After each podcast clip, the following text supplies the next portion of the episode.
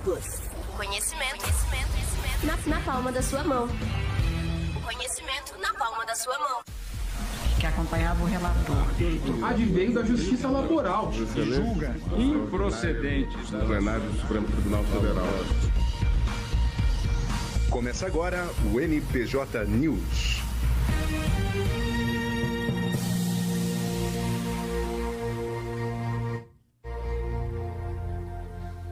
Muito bem, pessoal, começa agora mais uma edição do nosso NPJ News e na bancada aqui dividindo a apresentação desse episódio comigo o professor Lucas Rosa. Diga oi pro pessoal, Lucas. Olá, pessoal, muito boa tarde a todos. É sempre um prazer incomensurável compartilhar esses momentos ao lado do meu grande professor Lucas Oliveira e com vocês que nos acompanham aqui no nosso podcast. Muito boa tarde a todos. Muito bem, muito bem. A pauta hoje, professor, está dinâmica, a semana é um pouquinho mais curta, mas não o nosso programa. Começamos com qual matéria? Professor, só para retomar um ponto aqui, que semana maravilhosa, professor. Ah, sim, Essa semana sim. especial demais.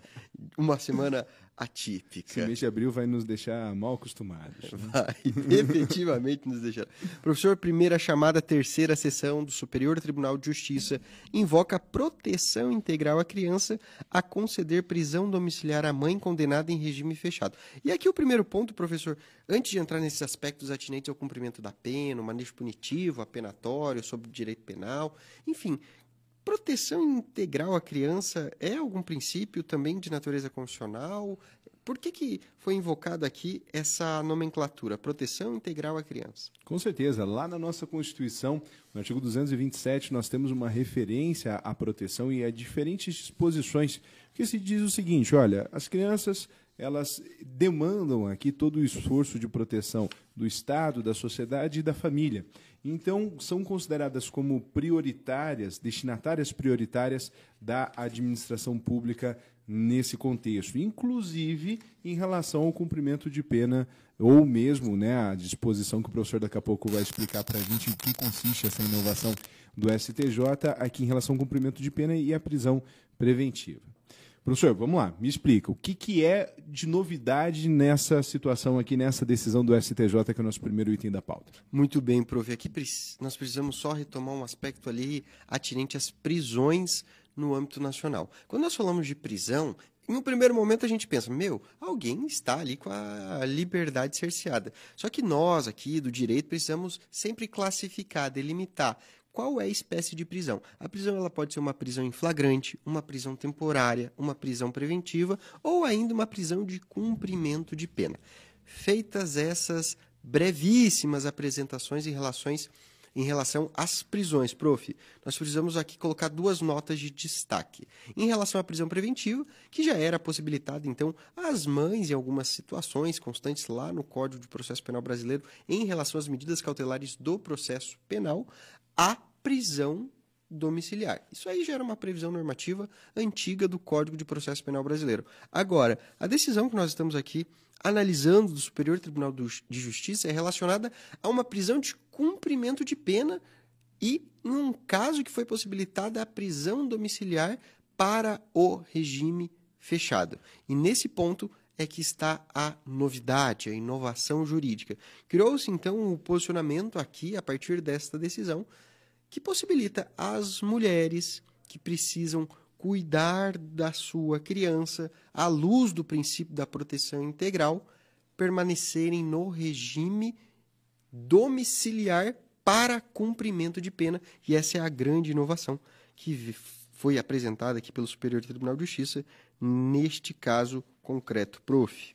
Muito bem, então nós tivemos lá no STF o habeas corpus coletivo, que é legal da gente afirmar essa posição jurisprudencial do STF, que não tem na Constituição essa ideia do habeas corpus coletivo e ele tradicionalmente é uma garantia pensada aqui em uma dimensão individual, e aí agora, nesse contexto de pandemia, né, coisa recente, alguns anos para cá, não vou falar exatamente qual para não incorrer aqui em alguma imprecisão, mas houve a concessão do habeas corpus coletivo em relação às mães, então, de crianças menores que estavam nessa circunstância de prisão preventiva, né, professor? E agora, na sequência, se está fundamentando aqui no artigo 117, inciso 3 da Lei de Execuções Penais, somente se admitirá o recolhimento do benefício do regime aberto é, em residência particular, quando se tratar de, aí no inciso 3, condenada com filho menor ou deficiente físico ou mental. Então, nós temos aqui essas hipóteses de acolhimento para as mulheres nesse caso. Professor, olha só, uma tendência jurisprudencial seria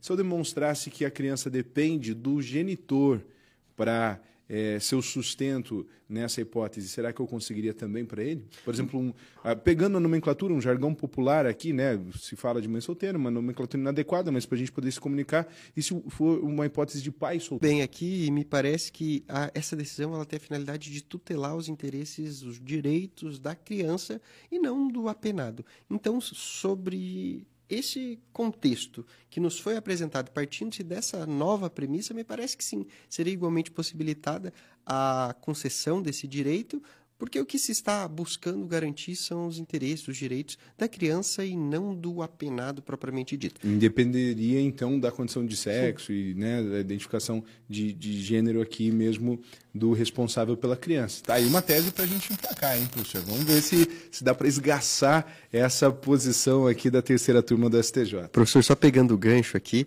e nós tivemos, só para não expor também ali o caso concreto, mas na semana passada, um caso concreto do nosso núcleo de prática jurídica, que a tese apresentada foi nesse contexto, diante da impossibilidade da mãe cuidar do filho, foi a tese desenvolvida, e nós apresentamos, tratava-se de uma prisão preventiva, então não é o mesmo caso que nós estamos aqui analisando, mas era nesse contexto, a alteração da prisão preventiva e uma prisão domiciliar, porque a mãe não tinha ali as condições, é, naquele contexto, em relação à saúde, que estava passando por uma difícil uhum. fase. A mãe não estava presa. A mãe não. Isso, daí mas... só que ela não estava com condições de cuidar. Perfeito. E o pai que estava preso seria a pessoa que, que costumava ali prestar todo o auxílio aos filhos. E o pedido foi nesse sentido.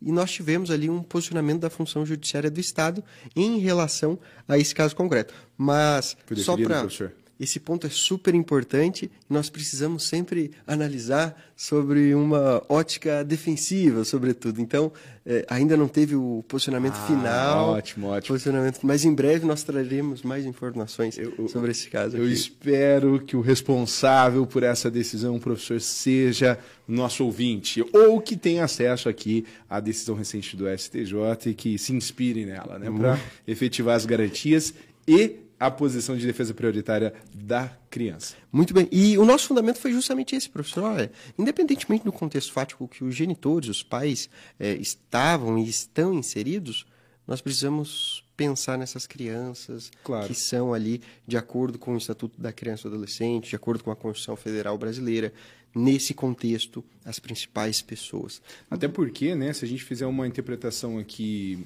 é, da, à luz da tradição jurídica, a legislação, a, a lei de execuções penais, ela é anterior à Constituição.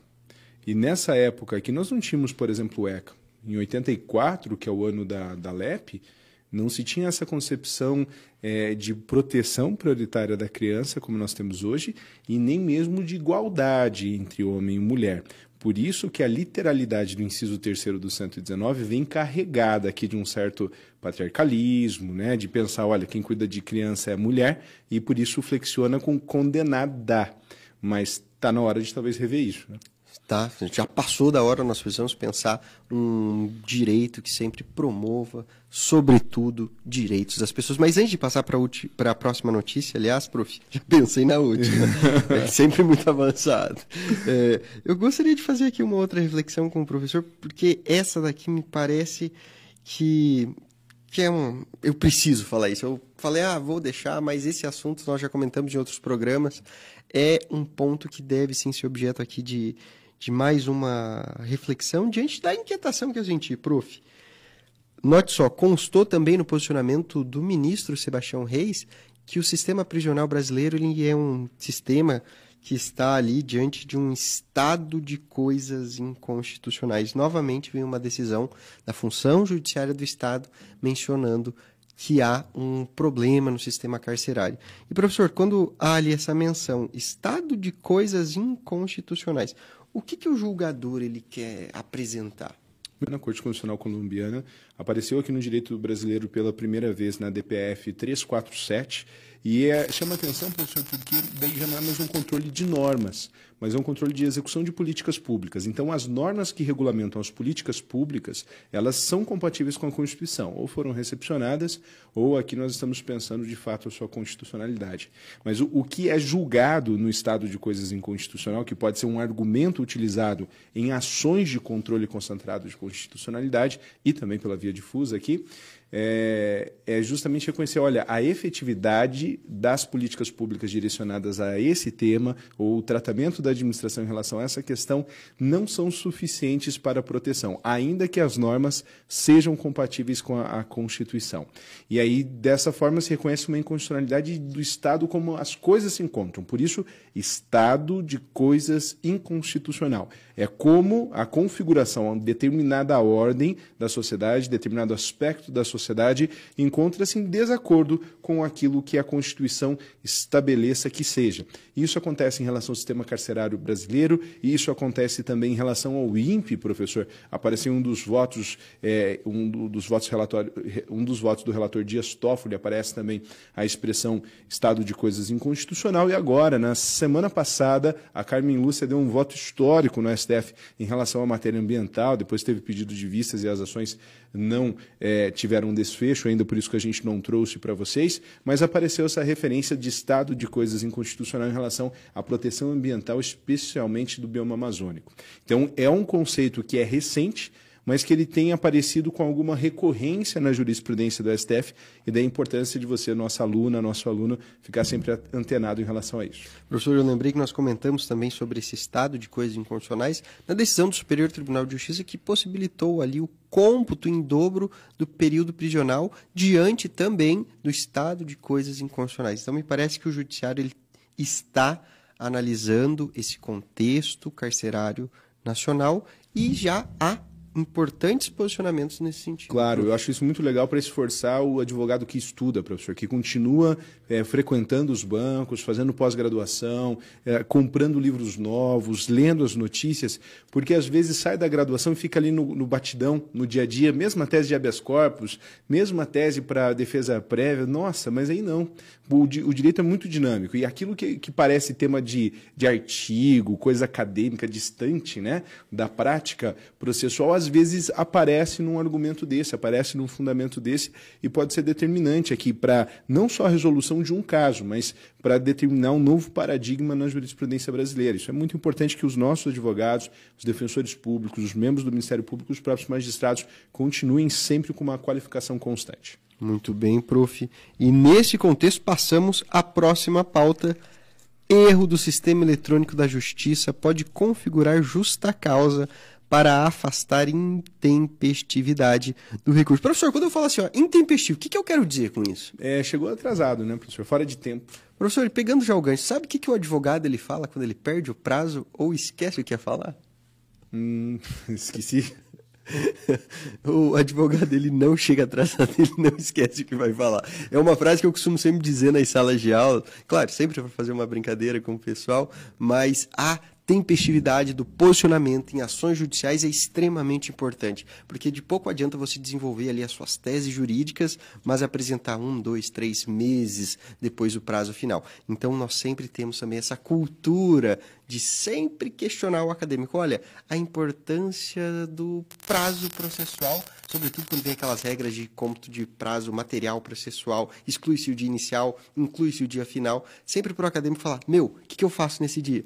O que, que eu faço aqui? Sempre cumprindo devidamente os prazos, inclusive já pegando o gancho lá no núcleo de prática jurídica, cumprindo completamente os nossos prazos para evitar qualquer questionamento. E só para pegar uma outra frase que eu sempre gosto de mencionar é assim, prof, quando vem alguma, algum prazo assim real, e, e, é extraído de um, de um outro contexto isso, mas me parece muito importante, chegou um prazo e o advogado, ele, poxa, qual será mesmo que, o, que é o prazo definido por lei no Código de Processo Penal, enfim, nesse caso apresente no primeiro dia, que evita então que o prazo, que a manifestação seja intempestiva. Mas só para eu devolver a palavra, prof, caso tenha algum problema no sistema eletrônico, no ProJude, no EPROC, no sistema de processos eletrônicos do Superior Tribunal de Justiça, tem como eu apresentar, olha, esqueci ali ou tive um problema no sistema. Enfim, existe em algum momento assim que nós podemos superar esse jargão de ah, não perder prazo. Quando que é possível você falar, olha, teve um aspecto fático, uh, instrumental aqui no computador uh, e eu não consegui juntar esse prazo. O que, que eu faço? Primeiro você reza, né? O Deus do preâmbulo está ali para isso, para ajudar nesses momentos aqui. É, um, é bastante ecumênico, interreligioso, então todo mundo pode se sentir contemplado ali pelo preâmbulo. Agora, depois disso, você precisa agir, né, professor? Então, a tese jurídica que a gente traz aqui, que também foi apreciada e ratificada pelo Superior Tribunal de Justiça, pessoal, é o seguinte. Para quem não sabe, para quem está começando o curso agora ou ainda não teve a oportunidade de entrar em contato com isso, nós temos o núcleo de prática jurídica e lá você consegue, mesmo antes da prática real, ter contato com os sistemas de justiça, especialmente o EPROC e o PROJUDE. Aí o que, que é isso? É como se fosse uma plataforma, como não, né? É uma plataforma responsável pela gestão dos, dos processos. Então você vai acessar o sistema e o sistema vai dizer, Lucas, você foi intimado de um processo aqui, ó. Tem a tua procuração nos autos, então você está sendo intimado hoje, você tem cinco dias para cumprir esse prazo. Dependendo do assunto que você está discutindo, vai ser cinco dias, 15 dias, vai ser, serão dias úteis, serão dias é, corridos, né? Tudo isso muda de acordo com a matéria que você está discutindo naquele caso. E aí, o que, que aconteceu nesse processo aqui no recurso especial é, 1759-860? A indicação do prazo no sistema de gestão de processos falou: olha, você tem 15 dias. E aí, na verdade, o advogado não tinha 15, ele tinha 5 dias para resolver. Então o advogado bateu o olho no sistema e falou: bom, beleza, vou pelo sistema, está me dizendo que eu tenho 15, vou de 15. E, eu estou usando números né, hipotéticos aqui. Aí o que, que aconteceu? O advogado foi lá, juntou a manifestação dele fora do prazo porque o sistema tinha errado o cálculo do prazo, professor. Olha o perigo disso. E aí, nessa, nesse contexto de errar o cálculo do prazo, outra parte foi lá e falou: olha, errado ele, porque quem tem que saber contar o prazo é o advogado. Então, ele que errou, apresentou fora do prazo, lascou-se. Essa, essa é a consideração e essa manifestação não deve ser considerada. Aí o advogado foi lá e justificou os honorários, hein, professor? Foi buscar lá no STJ. A gente sabe como é difícil passar recurso para o STJ, para o STF, conseguiu levar a questão para o STJ e o STJ falou: é verdade, olha só, se tem um sistema para fazer a administração desses processos, esse sistema precisa ser confiável. E se ele indicar um prazo, esse prazo estiver errado, então isso configura como justa causa para o não cumprimento do prazo. Eu vou complementar essa explicação, professor, com um trechinho, viu que eu trouxe meu note hoje para a gente fazer esse gancho Muita aqui tecnologia. mais rápido. Né? Não, isso aqui é a sala multimeios, tudo integrado. Né? Muito bem. Uh, no, no artigo 223, aparece assim, ó, decorrido o prazo, extingue-se o direito de praticar ou de emendar o ato processual, independentemente de declaração judicial, ficando assegurado, porém, a parte provar que não realizou por justa causa. E aí o parágrafo primeiro considera-se justa causa o evento alheio à vontade da parte e que a impediu de praticar o ato por si ou por mandatário. Então, nesse caso aqui, o erro do sistema judiciário, o erro na contagem de prazos ali, por exemplo, no nosso caso no Projude, é, ele é justo, justo motivo, justa causa para que a parte tenha a oportunidade de se manifestar no tempo devido, professor. Professor, muito bem, é muito importante esse aspecto aqui relacionado ao, ao cumprimento de intimações e sempre conferindo ali o prazo. E nós tivemos um caso real também no núcleo de prática jurídica relacionada relacionado à apresentação um recurso de apelação durante aquele período que foram suspensos os prazos diante do contexto pandêmico, e a tese jurídica desenvolvida nas razões recursais foi nesse contexto. Nós apresentávamos lá uma tabela com cálculo, e professor, cá entre nós, como é difícil fazer essa petição para mostrar que a manifestação ela é tempestiva. Você tem que colocar lá, enfim, um quadro com os dias, o dia da intimação, o dia que é, compõe o primeiro dia do prazo, o uhum. último dia do prazo, enfim.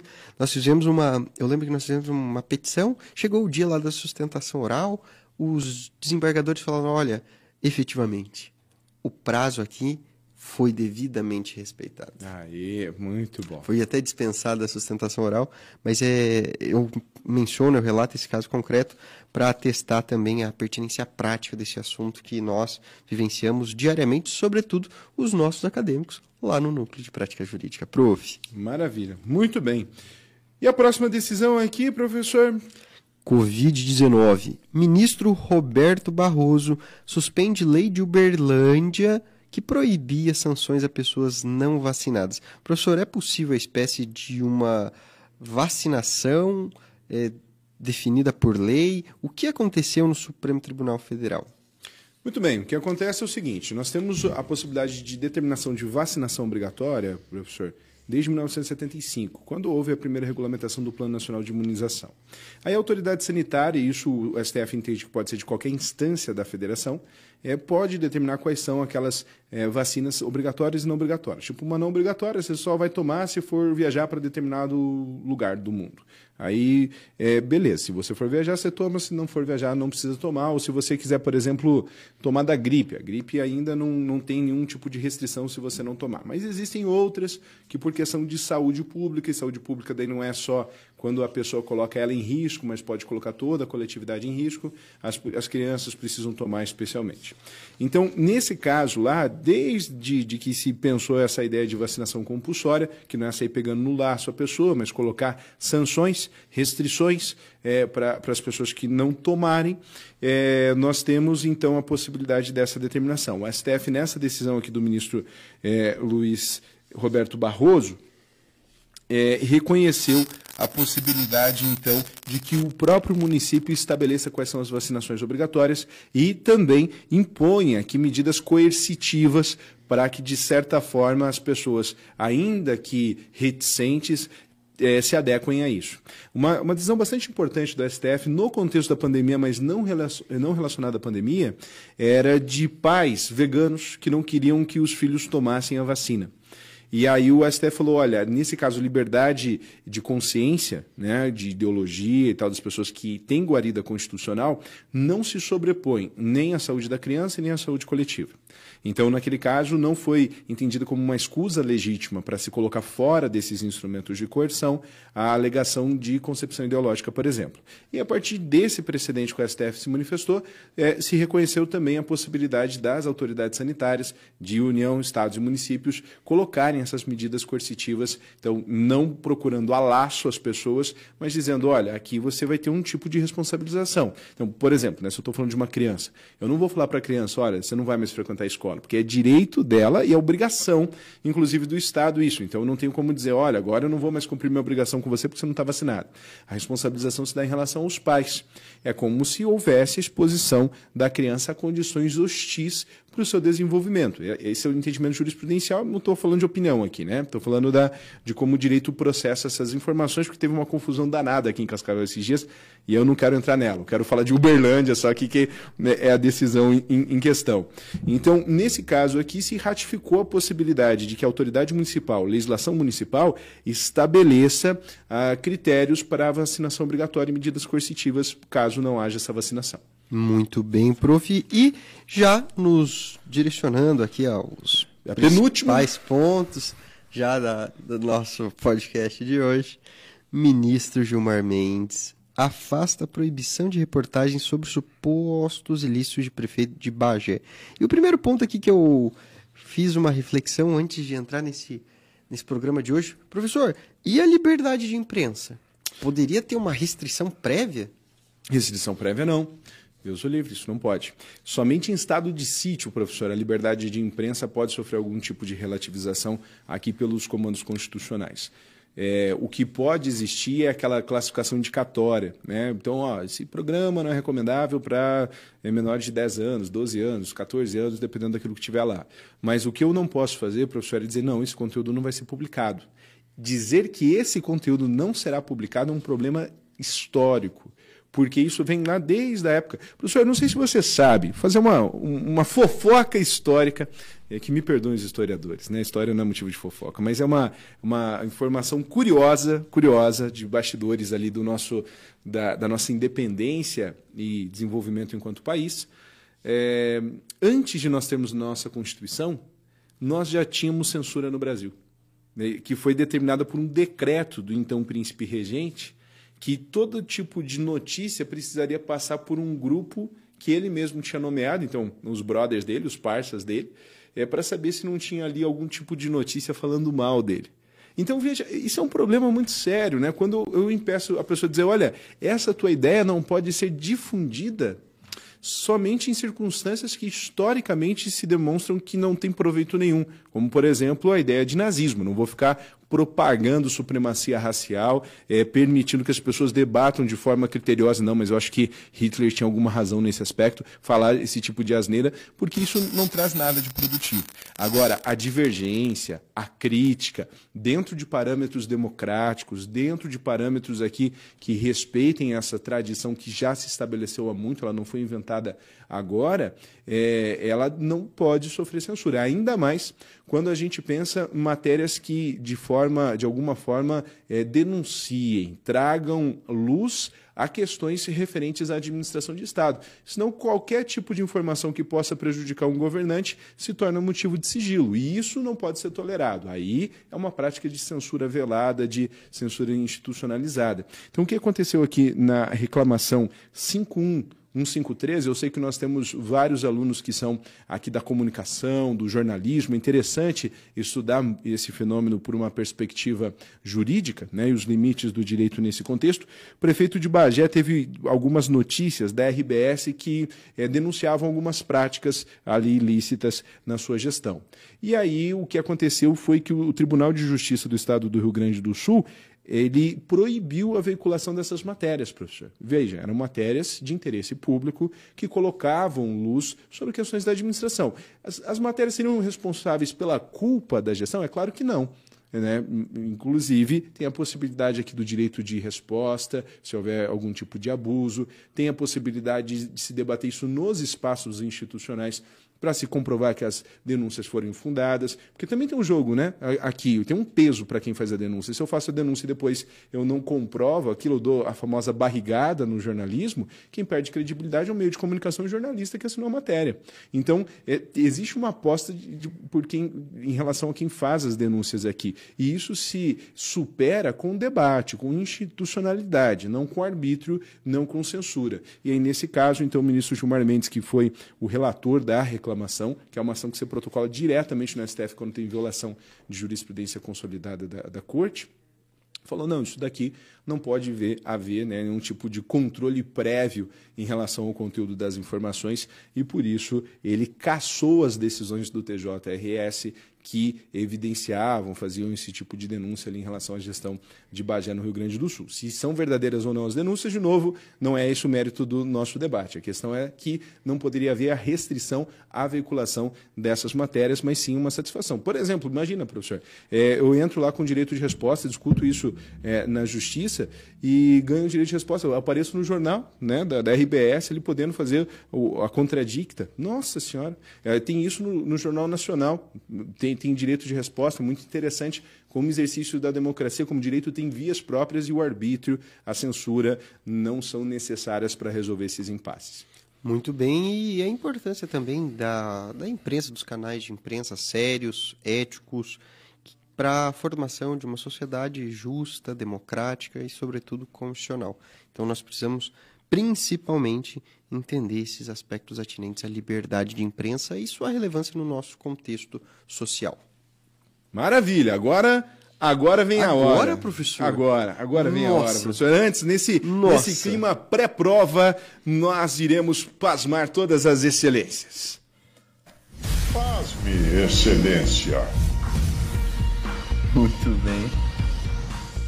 Muito bem, muito bem, muito bem, professor. Olha, olha essa matéria. O que, que aconteceu, prof? Nós chegamos aqui a essa informação pela coluna do professor Lênio Luiz Streck, de 11 de abril, na revista jurídica, aqui, consultor jurídico, né, no Conjur.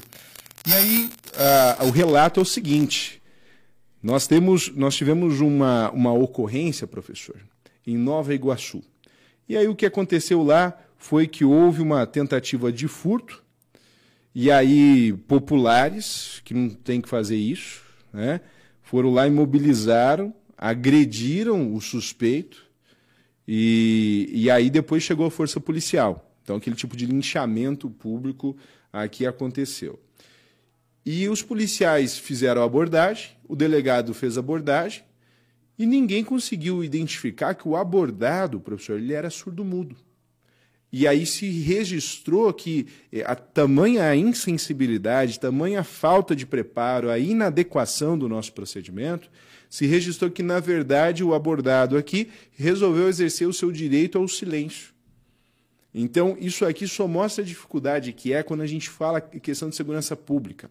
É, quem não é da área, tudo bem, não, não é da área, não precisa saber. Mas quem é da área precisa estar preparado para lidar com um conjunto de circunstâncias complexas e cada vez mais complexas e não resultar com obviedade. Por isso, assim, ó, quem não é da área é interessante isso. Às vezes vem ah, soluções fáceis. Ah, vai dar uma arma na mão de cada um. Pronto, tinha matado o cara aqui, né? É, não resolveria também. Ou do tipo, olha, tem que fazer isso aqui e resolve tudo. Não tem que fazer isso aqui e resolve tudo. É um negócio difícil. É um problema que foge da regra o tempo todo, né? que a gente precisa adequar as instituições, preparar uh, o pessoal, o RH ali da administração pública, os recursos humanos, para conseguir reagir a essas diferentes circunstâncias. Mesmo na sala de aula, né, professor? Ali a gente vê, tem aluno que aprende de um jeito, aluno que aprende de outro, a gente até se esforça, mas nem sempre a gente consegue também atender às particularidades de cada um. Mas isso a gente está falando de uma sala de 30.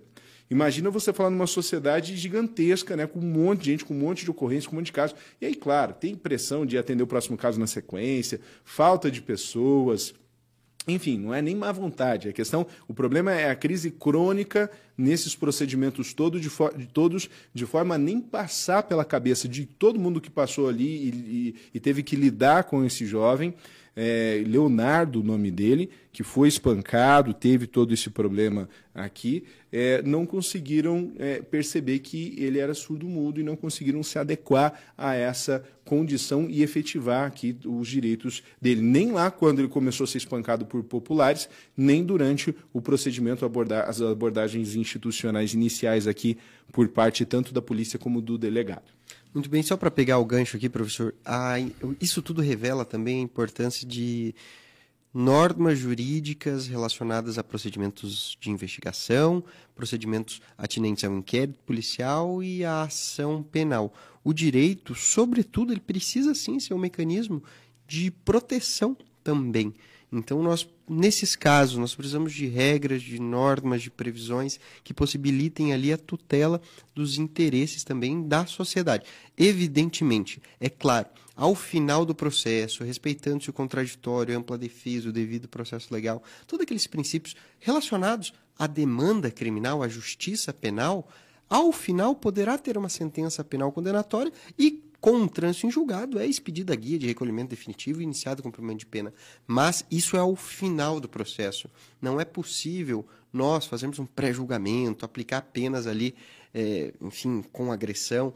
Vai completamente, vai, olha, contrariamente ali à ideia de racionalização da justiça criminal. Nós precisamos ter um mecanismo também de aplicação de penas, aplicar sanções, mas de forma racional. Isso. Eu, eu quero destacar ainda dois parágrafos aqui da matéria. A gente está lendo diretamente do G1 aqui. Na primeira audiência de custódia, dois dias depois da prisão, ó, dois dias depois da prisão, Leonardo também não teve o acompanhamento de um intérprete. Até então ninguém conseguiu fazer a, é, a, ali a comunicação com ele. O juiz, Alex Mascarenha Ravache, marcou uma segunda audiência para o dia seguinte, então terceiro dia já aqui. Aí, na ocasião, havia um intérprete de Libras, aí apareceu um intérprete. A linguagem brasileira de sinais. Contudo, Leonardo também não conhece a linguagem de sinais, professor. A prisão foi confirmada e Leonardo foi encaminhado para o presídio de Benfica, onde está atualmente. Ou seja, não teve nem a chance de dizer se foi torturado, se foi maltratado, ali que, inclusive, para isso serve a audiência de, de, custódia. Não teve a chance de comunicação. Um processo sem comunicação, é, ele remete justamente à questão da investigação inquisitorial, onde não se tem a possibilidade de ouvir, de se manifestar. É quase um processo místico, é uma, uma ordalha aqui que o Leonardo foi submetido, porque ele não teve chance chance de conseguir interagir com as autoridades públicas que estavam ali envolvidas no, no caso dele, independentemente do mérito do processo. pensava aqui em teoria da linguagem também, professor, pensava na matriz acusatória do processo penal, pensando também num processo justo, democrático, constitucional, enfim, mas essas inquietações serão apresentadas nos próximos programas. Por hoje era isso. Muito bem, professor. Então vamos para a hora fofa, a hora dos abraços, dos alentos para a semana que se inicia na sequência. Quero deixar aqui registrado o meu carinho, a minha admiração a todos que estão nos assistindo. Sempre vem uma mensagem, vem lá um comentário. Então, recebo com o coração aberto, com o coração cheio de expectativas. Saibam que nós fazemos isso aqui com muito amor, buscando, sobretudo, potencializar aqui esse mecanismo de construção de conhecimento. E também deixo aqui externado meu respeito, minha admiração ao grande professor, ao meu professor Lucas Oliveira. Um forte abraço a todos. Muito bem, pessoal, meus abraços primeiro vai para nossa equipe aqui, professor que trabalha nos bastidores, toda a equipe, a piazada do som daqui que nos dá maior apoio, inclusive estão sacrificando a hora do lanche deles para a gente conseguir Uou. gravar aqui o episódio de hoje, sempre tratam a gente com muito carinho.